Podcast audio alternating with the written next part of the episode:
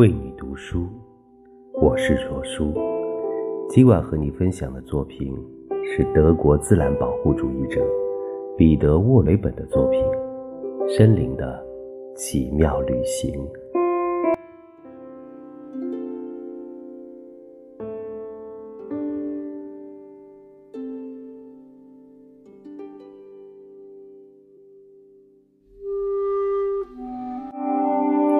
森林不懂得人类的时钟，很明显，他们只会根据太阳真正的位置来决定他们的节奏。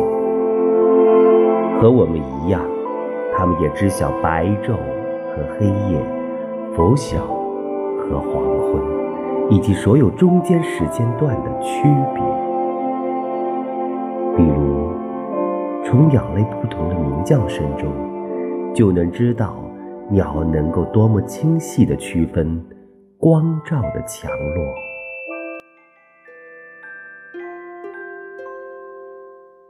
每个小小的歌唱家都想至少能够稍微展现一下歌喉，所以他们一找就会起来乐声，而且每一种鸟类都有各自歌唱的时间。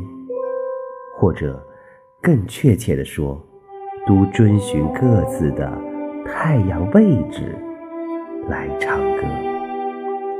比起在太阳完全升起前一个半小时就开始鸣叫的云雀，叽喳柳莺要等到日出后一个小时才进入状态。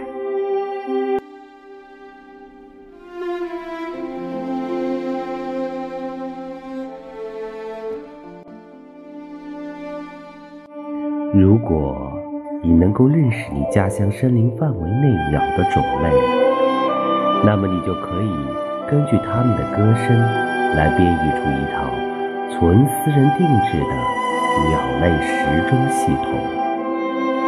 所有鸟类有一个共同点：只有当太阳在地平线上露头时，才开始鸣叫。然而，这样的自然时钟只对早起的人有用。此外，也只在夏季有用。